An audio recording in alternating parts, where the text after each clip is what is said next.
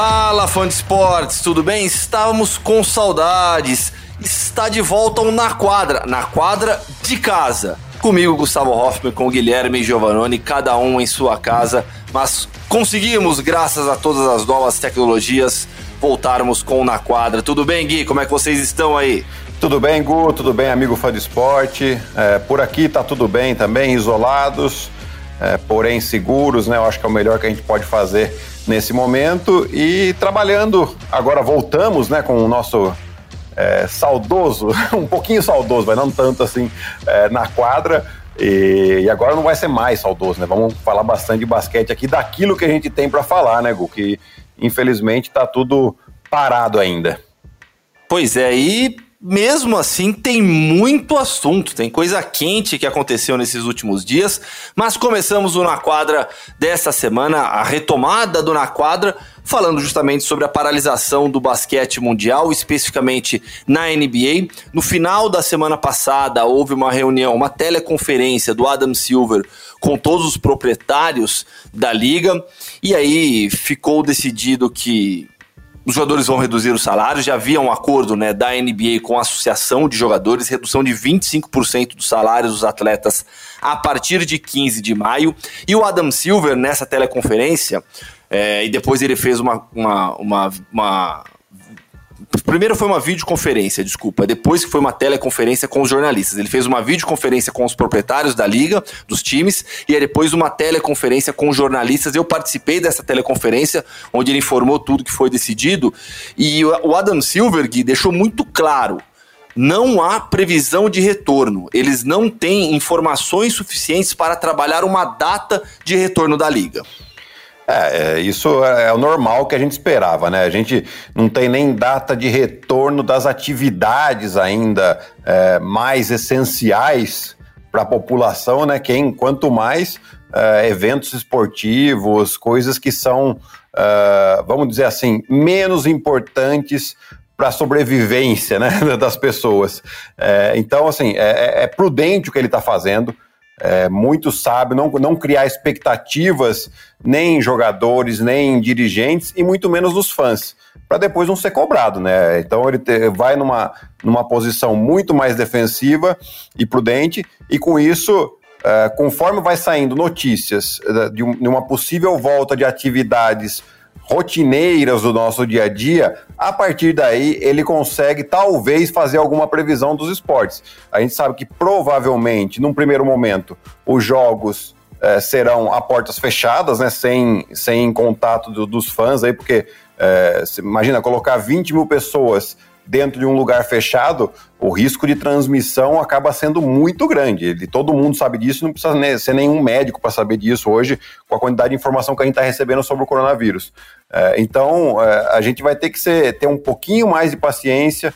É, os Estados Unidos parece ter chegado no platô deles lá em número de casos e mortes, mas não é isso que a gente vai discutir aqui. Então, uh, pode ser que nos próximos dias já se haja uma discussão de dar volta às atividades e depois disso o Adam Silver vai começar a, a provavelmente falar alguma coisa sobre a volta ou não da temporada NBA.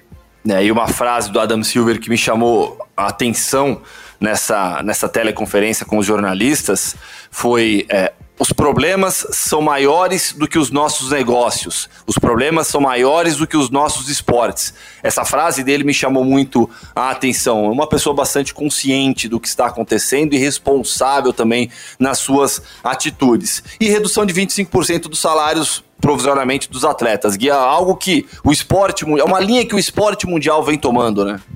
É, exato. Eu acho que é, é, é também prudente, né? Você pensar nisso, porque é, o salário dos jogadores são pagos com bilheterias, vendas de camiseta, direitos de televisão. Né? A partir do momento que você não tem essa receita, como é que você faz para honrar com esses compromissos? Né?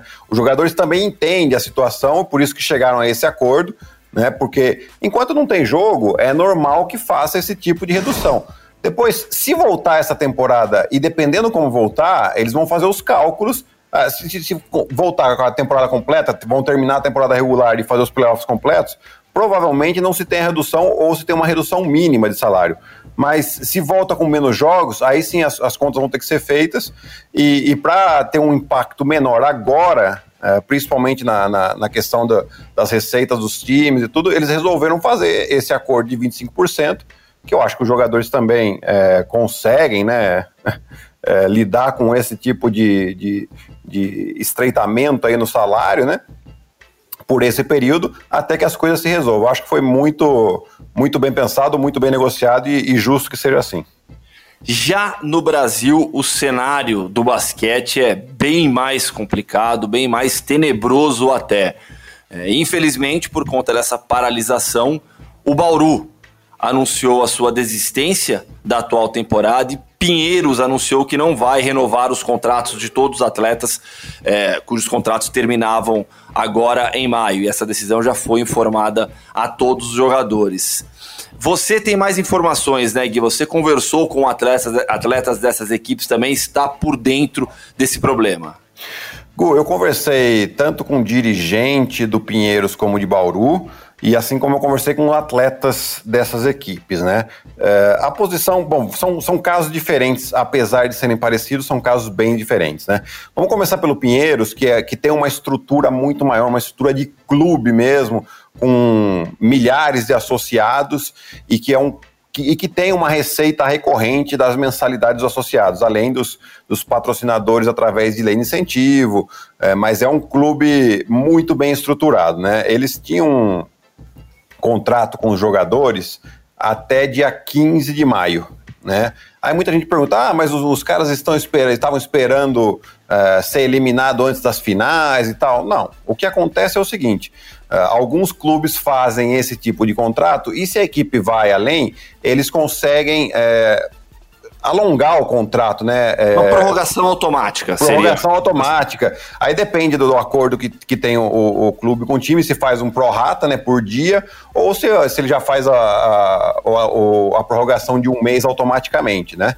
É, então, muitos clubes fazem isso e, e, é bastante normal, né? Depende do acordo sempre de clube e atleta. Então, o Pinheiros tinha esse contrato até 15 de maio, e para não como não sabe qual que é a decorrência do, do NBB, se vai continuar ou não, o, o, clube acaba assumindo um risco muito grande se ele se compromete aí depois dessa data, né? Então, o que o clube fez foi é, simplesmente avisar os atletas de que é, não, não prolongaria esse contrato e depois, se, se o, o, o NBB voltasse, eles veriam como poderia ser feito, né? Mas a, a princípio eles resolveram não tomar, tomar esse risco. Qual que foi a grande polêmica que aconteceu aqui, né, Gu? É, a maneira com que foi feita, né? Alguns jogadores me falaram que é, não foram avisados, receberam, receberam a carta. É, outros jogadores falaram que os caras estão cumprindo o contrato e, e tá tudo bem, entendeu? Mas o problema do Pinheiros é, vem de antes da, do, do, coronavírus, né? A, teve eleição no Pinheiros esse ano, mudou a presidência, mudou a diretoria e, e, já se estava prevendo um corte no orçamento no time do basquete, de basquete. Né? E isso, claro, a, acaba criando um clima é, muito ruim dentro do, do clube quando esse tipo de coisa acontece, porque acaba tendo muita incerteza para os jogadores, né? Então, esse clima ruim acabou pesando é, quando eles simplesmente receberam uma carta de que o contrato seria encerrado no final do término deles, né? Então, alguns jogadores se sentiram incomodados, outros falaram, ok, é assim mesmo que funciona, e bola para frente. Mas o Pinheiros está cumprindo com todas as, uh, as responsabilidades que tinha, com tudo aquilo que foi combinado no contrato. Então, em relação a isso, né, é, eu não vi nenhum tipo de problema. Depois, a maneira como foi é, é, conduzida a coisa são outros 500, né? Eu acho claro, que o importante claro. agora é a gente, é, é, os jogadores estarem protegidos e terem os, os compromissos honrados. Já o caso de Bauru é uma situação bem diferente, né? Porque Bauru tem uma série de patrocinadores, de maiores a menores, né? E, mas a maioria deles são patrocinadores de empresas pequenas e locais.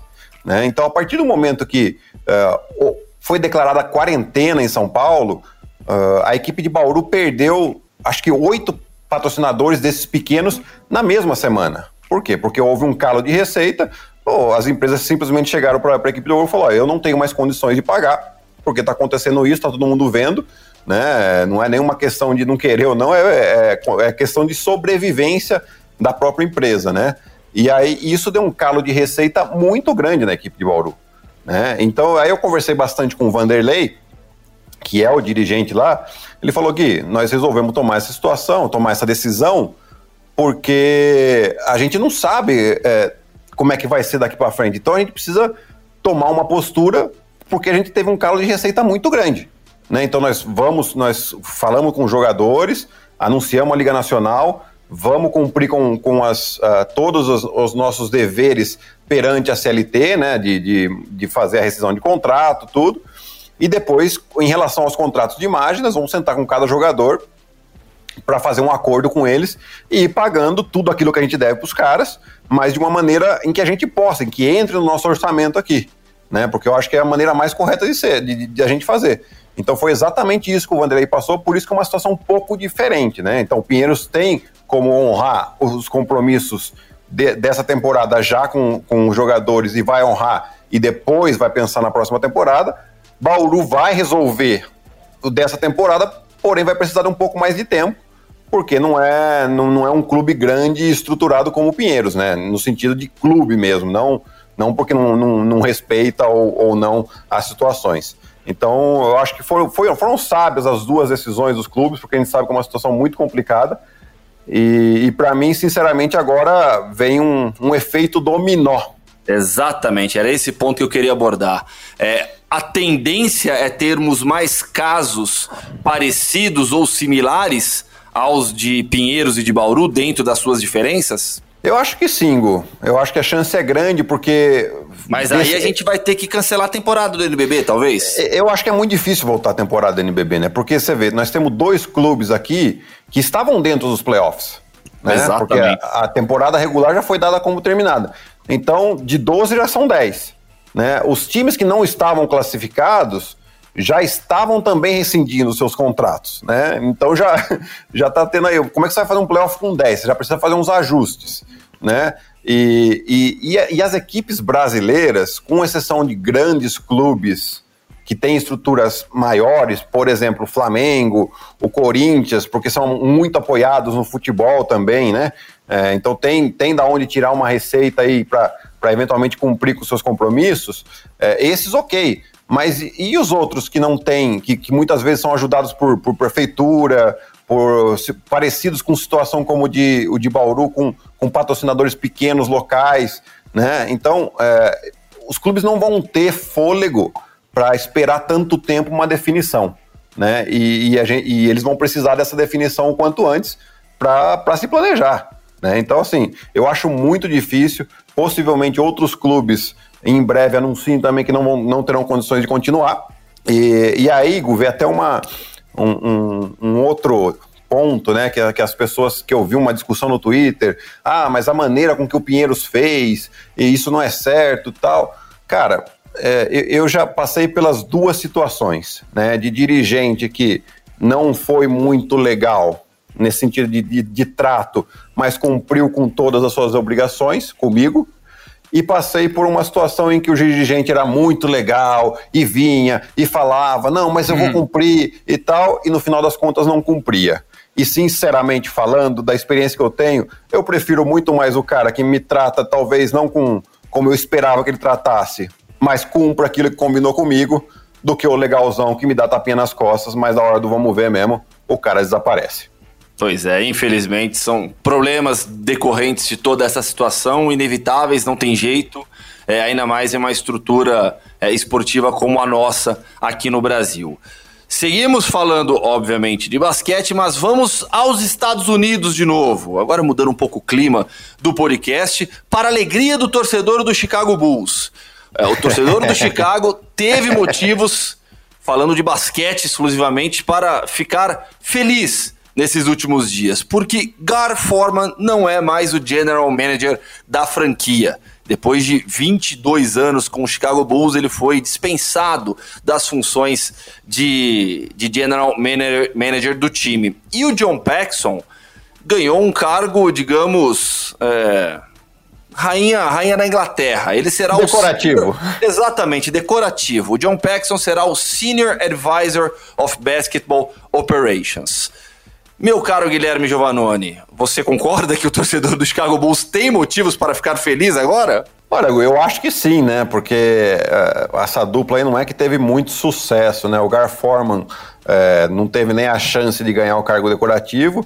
E, na verdade, eu acho que o John Paxson ganhou esse cargo decorativo por, pela história que ele claro. tem com o Chicago Bulls, né? Pelo, arremesso, pelo arremesso dele em 1993. Exatamente, né? E três títulos aí com com o Chicago também, uma bela história. Então, vamos deixar ele aqui, é, vamos ter respeito pelo cara. E, e o cara que tá chegando agora, o Arthur Ascarnissovas, né, eu, eu, fui dar uma estudadinha nele e aí eu vi um caso é, gozado. Eu joguei contra ele, né? Quando... É, ele é contemporâneo seu, né? Não, um pouquinho mais velho, vai. É, tá bom. Não me deixe tão velho assim. Tudo bem, vai. Não, na verdade ele, ele é cerca de uns 10 anos mais velho que eu. E logo, eu lembro que logo que eu cheguei na Espanha, né, ele jogava pelo Barcelona. E um timasco que o Barcelona já tinha com, com jovens promessas de nomes Juan Carlos Navarro e Paul Gasol. Né? Só isso eram as promessas dos caras que já jogavam, né? não era promessa, não, eles já eram realidades ali. E o Carlos Souza fazia parte desse time, né? E aí eu lembro que acabou a temporada, ele com 31 anos de idade, ele anunciou que ia parar de jogar. E assim, foi um, um, choque, né? O cara novo, assim. E não, vou parar de jogar e vou morar nos Estados Unidos, que ele, era ele é casado com uma americana, era na época, não sei se ainda continua casado, né? Com a mesma, com a mesma mulher. E, e aí ninguém entendeu muito bem, né? E aí você começa a puxar a história do cara. Ele começou com o Basketball Without Borders, com a NBA, começou a trabalhar, né? Ele, ele fez faculdade, ele tem formação uh, de basquete americana, né? Que ele, fe, ele fez faculdade nos Estados Unidos, jogou college é, quando ele conseguiu uma, uma autorização da então União Soviética para poder é. se mudar para os Estados Unidos para poder estudar lá e jogar, né? E, e aí ele começou a fazer o Basketball Without Borders, virou scout de alguns times da NBA, o principal deles foi o Houston Rockets, até que apareceu a chance dele trabalhar com Denver e ser assistente do general manager. É, isso em 2013, montaram... né? Isso, e aí nesses últimos anos eles montaram esse time que hoje a gente tá vendo do Denver aí, né? E, e aí agora ele tem a chance de, de fazer um, um bom trabalho também com o Chicago Bulls, uma, uma, uma franquia é, para o pessoal da nossa geração, né, Gu? Que é histórica. A gente tá vendo aqui essa semana o documentário que tá saindo para falar exatamente disso, né? The Last Dance. É, The Last Dance. E o cara tem essa memória, ele fala disso. Fala, eu gostaria de poder fazer com que Chicago voltasse a ter é, esses anos de triunfo que teve nos anos 90. Protagonismo, é, né? Voltar a ser uma franquia protagonista. Porque é uma das mais vitoriosas, é uma das mais tradicionais da NBA, é um time que existe desde 1966, mas nesses últimos anos virou motivo de piada com times é, absolutamente ridículos, contratos absurdos, como aquele do Luol por exemplo, decisões uhum. muito equivocadas da diretoria, e agora o Carne Sovas, que montou, como você disse, ajudou a montagem desse time do Denver Nuggets, de Jamal Murray, Gary Harris, Nikola Jokic, chega para ser o responsável pelo basquete dos Bulls. É, ele, e, e, assim, né, a gente vê muita, muita bagunça nos últimos anos é, do Chicago, né? Uma coisa que eu aprendi com um dirigente meu lá em Biela, quando 2004 isso, né? E ele falava uma coisa para mim que eu acredito até hoje.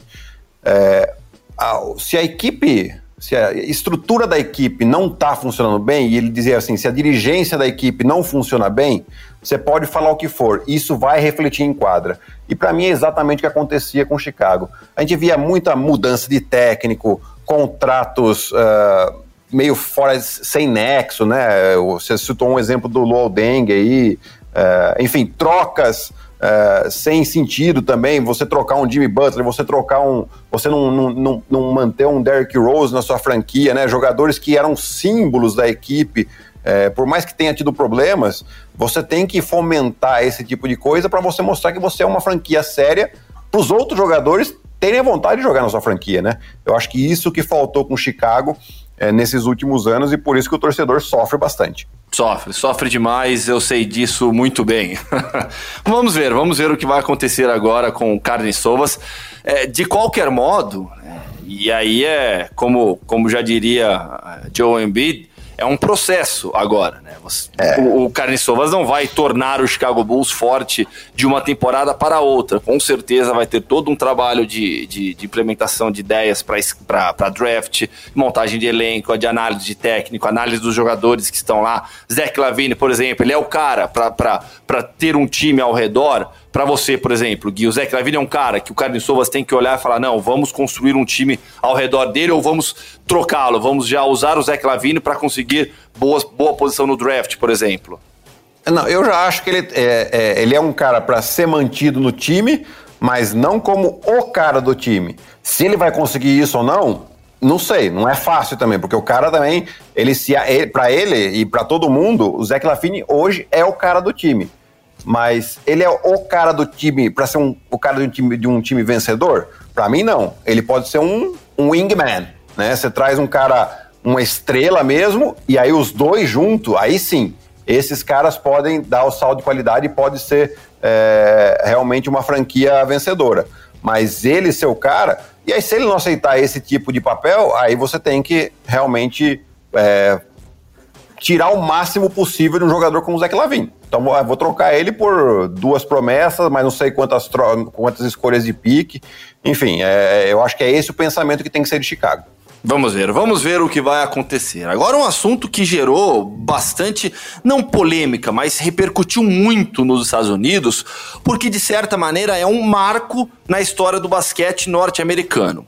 No, no, na semana passada, no final da semana passada, quinta-feira, Jalen Green, que é um garoto que está no high school dos Estados Unidos, na escola, ainda no basquete escolar dos Estados Unidos, anunciou que não vai jogar no basquete universitário, vai diretamente para D-League. Lembrando, a NBA proíbe atualmente que jogadores saiam do high school diretamente para a NBA, como aconteceu já no passado, com LeBron James, Kobe Bryant, Kevin Garnett, entre outros. Então, o jogador, quando sai do high school, ele precisa passar pelo menos um ano jogando em algum lugar. A maioria vai para o college, a maioria vai para o basquete universitário. Nos últimos anos, alguns já vinham optando por se profissionalizarem, ganharem dinheiro. Foram jogar na China, na Austrália, na Nova Zelândia. É, na temporada passada, RJ Hampton e o Lamelo Ball, por exemplo, não foram para o basquete universitário. E aí o que acontece? Esse movimento, essa movimentação de atletas do high school direto para a D-League é algo absolutamente novo. Depois da decisão do Jalen Green, que é considerado pela ESPN o melhor prospecto entre todos os atletas é, escolares dos Estados Unidos, o Isaiah Todd, um outro jogador que está entre os top 50, também anunciou que vai para a D-League. E eles vão fazer parte de um time de desenvolvimento. Eles não terão, não estarão em nenhuma equipe vinculada a outra da NBA é realmente um projeto de desenvolvimento de atletas estabelecido pela liga, uma forma de também fortalecer a D-League e já ter todos esses atletas sob o guarda-chuva da NBA.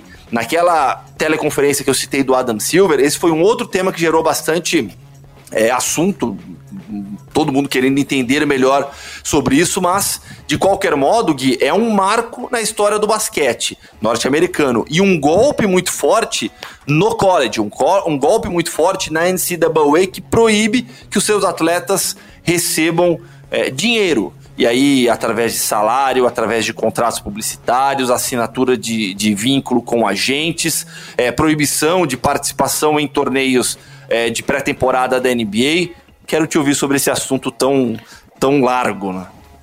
Ah, eu acho que é, esse último ponto aqui é o mais importante de todos. A NCAA já passou da hora de rever essa regra com que os jogadores não possam receber dinheiro ou, pelo menos, assinar contratos de, de, de publicidade, o que, o que quer que seja.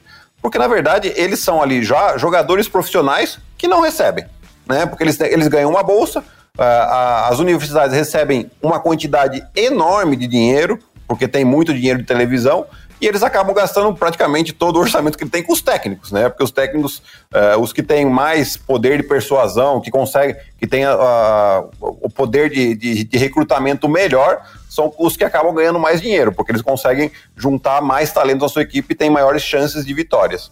Né? Então, assim, isso vai servir porque para que a NCAA realmente repense todo o seu sistema. É, lógico, você não pode, você não vai achar que os jogadores da, universitários vão ganhar milhões, né? Mas alguma coisa os caras já podem começar a ganhar. Você pode até colocar um limite de, de, de, de salário, né? Um, um, teto de salário para os jogadores, mas você permite que, ele tenham, que eles tenham publicidade, que eles possam assinar contrato com marcas de, de tênis, de roupa. Pois enfim. é. Na D-League, por exemplo, é, o, o, o, nesse acordo anunciado pelo, pelo Jalen Green, ele vai receber 500 mil dólares de salário e vai ter direito a quando quiser na vida, a uma bolsa universitária. Então, é. ele não perde a bolsa universitária, ganha para jogar e quando ele parar de jogar, se achar que tem que estudar, que tem que voltar para a faculdade, ele terá direito a uma bolsa. Se a carreira de basquete não tiver dado certo, porque se tiver dado certo, ele não vai nem ter que se preocupar com, com gastos, né, com eventualmente com universidade. Então assim, por que jogar no, no college dessa maneira, né? Não começa, Exato, e, começa a não haver é... sentido. E a gente tem que lembrar que a maioria desses atletas, né, vem de famílias bastante humildes, né? né, que tem que, e que precisam do dinheiro, né? Então assim, o, o que, que passa na cabeça? Tá, eu vou pro college, mas é, qual que é o, o, risco que eu tô correndo de eventualmente me lesionar e não poder ter uma carreira é, por, por estar em um ano no college sem ganhar nada? Sendo que se eu assinar um contrato com alguma equipe de, de, um, de um ano que seja, ou de um pouco mais longo, onde eu possa garantir algum retorno financeiro da minha carreira para minha família, por que, eu não vou fazer isso? Né? Então, assim, pesa bastante essa questão financeira, o pessoal pensa na carreira. E, e eu até lembro, a gente comentou desse, desse assunto aqui de jogadores que começaram a, a não ir para o college a se profissionalizar antes. Eu acho que o primeiro caso que aconteceu foi quando eu estava na Itália e o Brandon Jennings, que era um dos, dos principais prospectos da época, resolveu ir jogar na Itália para não jogar no college. Bem lembrado. Então ele foi jogar, foi jogar, na equipe de Roma. Eu lembro porque eu joguei contra ele, né? Ele era magrinho, pequenininho. e, e, aí um dia, até num jogo, eu fiz uma, uma falta um pouco mais forte nele, assim, ele ficou bravo comigo. Eu falei, Quebrou ele no meio. Você tem 18 anos, pô. Fica quietinho. e depois o cara foi pra NBA logo no ano seguinte. Eu acho que foi uma, uma escolha até alta da, do draft, Foi, né? foi sim, foi sim. É, não, é... É, na prática, assim, são os, os, one and downs que a gente vê hoje no college, né? E os caras Exato. fazem esse one and done em outros lugares do mundo, seja na Itália, na China, na Austrália, na Nova Zelândia. E aí, Gui, eu acho que tem alguns pontos importantes, né? Primeiro, assim, aí a favor do college ainda. O nível de jogo que você encontra no basquete universitário, obviamente não é o melhor do mundo, mas eu ainda acho que para desenvolver um atleta, é melhor você estar no basquete universitário sob o comando, e aí eu tô falando dos melhores, dos, dos, melhores garotos, sob o comando de um Mike Krzyzewski, por exemplo, do que jogar na D-League, onde os caras querem só estatística, onde é uma quase que um rachão de vez em quando, porque os jogadores que estão lá querem apenas passarem por lá. Eles querem um lugar na NBA, e aí fica todo mundo lutando por estatística. Porém, pro basquete universitário ser vantajoso para esses atletas, eu acho que assim, os pontos fundamentais. Tudo bem, salário, eu acho, eu, eu sinceramente acho que pagar salário para um atleta na universidade é algo complicado demais. Claro que existe o ideal da faculdade, né? Nós te damos a bolsa, você estuda, se forma e esse é o seu salário, entre aspas, né? Naquele mundo ideal. Isso serve para o atleta comum, para o estudante comum, que vai ter a chance de jogar praticar esporte e se formar. Pro atleta pro, isso não é vantajoso. Pro, pro atleta pro, eu acho que liberação de contrato com marca é fundamental. É, é, seja marca de material esportivo ou contratos de publicidade, assinatura de contrato com um agente profissional já para começar a buscar um, colocá-lo no mercado, digamos assim, liberação para os atletas é, participarem dos summer camps da NBA, liberação para eles é, irem para o draft e voltarem caso não sejam selecionados. E aí, por exemplo, eu acho que é fundamental todos os atletas do college estarem elegíveis para o draft. Você não precisa declarar elegibilidade. Eu acho que isso é fundamental também, porque aí o cara não tem que ficar pensando nisso. E ele pode simplesmente. É, é, é, se não for se não for selecionado no draft, voltar para a faculdade. Nesse último draft, por exemplo, 44 jogadores que se declararam, declararam elegíveis não foram selecionados. Então, ao invés de buscarem outro caminho, eles poderiam voltar caso quisessem. Então, acho que esse é o passo fundamental. A NCAA é, liberar mais as suas regras, entrar no século 21, porque ela lida ainda com os atletas profissionais de basquete que passam por lá como atletas comuns, como estudantes comuns. E aí chega, chega a ser um pouco hipócrita diante das fortunas que as, que as universidades fazem. Exatamente, né? E eu acho que com, com esse, é, tudo isso que você falou aqui mostrou pra gente o quão engessado são as regras da NCAA. E nós estamos falando de 2020, quer dizer, essas regras aí uh, já estão há quanto tempo? Né? E quantas, quantos rumores a gente já não ouviu de atleta que recebe por, por baixo dos panos, né? de, de, de atletas que já têm agentes, mas não estão assinados. É, enfim, você, você acaba, se você começa a flexibilizar esse tipo de regra, você acaba com esse tipo de, de, de suspeita, de bizizi que só é, faz mal para a imagem da própria NCAA. Exatamente por essa imagem de hipócrita que acaba sendo passada né? Então, você deixando, dando mais liberdade para os jogadores, vai até criar um interesse maior para o jogador querer ir para a NCAA. Porque de jogador, vamos pensar aqui, de jogadores mesmo é, que, que tem condições de sair do high school direto para a NBA, quantos a gente via, quando era liberdade, quantos a gente via por ano? Um, dois? Depois o resto ia tudo para a NCAA. Claro. Né? É, então, assim, não tem por que você se preocupar muito com isso. Agora eles vão ter que se preocupar porque eles vão começar a perder jogador para a D-League, a D-League tá, tá ganhando corpo, né? É, também concordo com você que o nível da D-League não é nada disso, né? Acho realmente para a evolução do jogador pa, um, passar pelo menos um ano na NCAA por, por aquela questão da, de técnicos, como você falou, o Coach K e, e uma série deles aí, o, o Puta, agora tá, tá, tá, me fugindo os nomes John dos técnicos. Calipari, entre tantos outros além Gui, do clima que existe de jogo, da pressão Exato. que não dá, aí, aí não tem comparação. A pressão que existe, você jogar por uma North Carolina, por Duke, por Kentucky, por UCLA e jogar é, na D-League, o ambiente de jogo, a transmissão nacional, não tem nem comparação, né? Não tem, não tem. E isso é, é bom para os caras aprenderem a lidar com esse tipo de situação também. Porque você vai jogar na D-League, que pressão você tem para jogar na D-League? Nenhuma, zero. Exatamente. Né? Ninguém quer ganhar ali. Exatamente o que você falou, tá todo mundo procurando estatística, ninguém está preocupado em ganhar. Quando você vai para esse tipo de universidade, a preocupação é ganhar. Porque você tem toda uma comunidade atrás ali apoiando o time, tem toda a questão do, do, do, é, da receita que a universidade recebe por causa dos jogos que são televisionados ou não. Então você tem essa pressão e isso aí faz o jogador crescer. Claro. É, assim, mas, mas agora a NCAA tem que se, tem que se coçar, porque senão precisa. a coisa vai ficar muito feia vamos lá. Se eu sou o Jalen Green hoje, e a gente já vive no mundo em que as regras foram mudadas, né? Se eu tenho a opção de ir para D-League para ganhar 500 mil dólares, se eu tenho a opção de ir para Duke e assinar um contrato com a Nike, escolher meu agente, participar do Summer Camp se eu quiser, etc, tudo mais, e eu vou para Duke. Porque aí eu tenho a convicção que eu vou ter uma carreira pela frente e já vou começar a ganhar dinheiro agora. É, eu vejo esse cenário mais atrativo do que uma D-League, mas para isso a NCAA realmente tem que se mexer. Exatamente, né? Concordo plenamente com você. É, a NCAA já, já vem perdendo jogadores desse one and done aí que o pessoal tá, tá indo para fora dos Estados Unidos, né? A, a, desde, desde 2006, que foi quando o Brandon Jennings fez isso, mas agora não tinha muita frequência porque eu, eu entendo até que os jogadores eles não querem sair muito dos Estados Unidos, mas tem os que querem, que não estão nem aí, pegam e saem. Né? Exatamente. Né? Mas agora eles podendo jogar de league ganhando uma, uma boa grana, a, a coisa vai começar a ficar bem preocupante para a NCAA. Ah, vai. Gui, acabou. Acabou, né? Tá bom. Eu acho que para a nossa volta foi mais do que bom, né? Não, e foi, foi, foi um milagre. A gente, eu consegui ficar aqui na sala da minha casa por mais de 30 minutos sem ser interrompido pelas crianças. Ninguém veio me pedir comida, ninguém veio falar que, que precisa ir no banheiro, que é um milagre isso. Foi um milagre do podcast agora. Pois é, ué. então já, já vamos deixando avisado aqui para os próximos podcasts que pode acontecer que tenhamos uma voz de criança, tanto aí quanto daqui. Pô, nem o pingo latiu, nem o pingo aqui em casa latiu. Foi um milagre, realmente. Algo pois é. que aconteceu.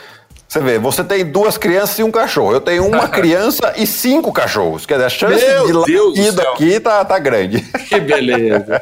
Gui, fechou. Foi bom demais falar sobre basquete de novo. Na semana que vem estaremos de volta, sempre sobre a coordenação de Gabriel Veronese, a edição de Marcel Damasio, cada um na sua casa. O Verô tá na casa dele, o Marcel, o grande Marcel, que salva o nosso podcast aqui, faz todos os milagres eletrônicos aqui, eh, tá na casa dele, assim como nós dois também. Grande abraço, Gui. Grande abraço, Gu. Até a próxima. Valeu, até a próxima, fã de esportes. Valeu.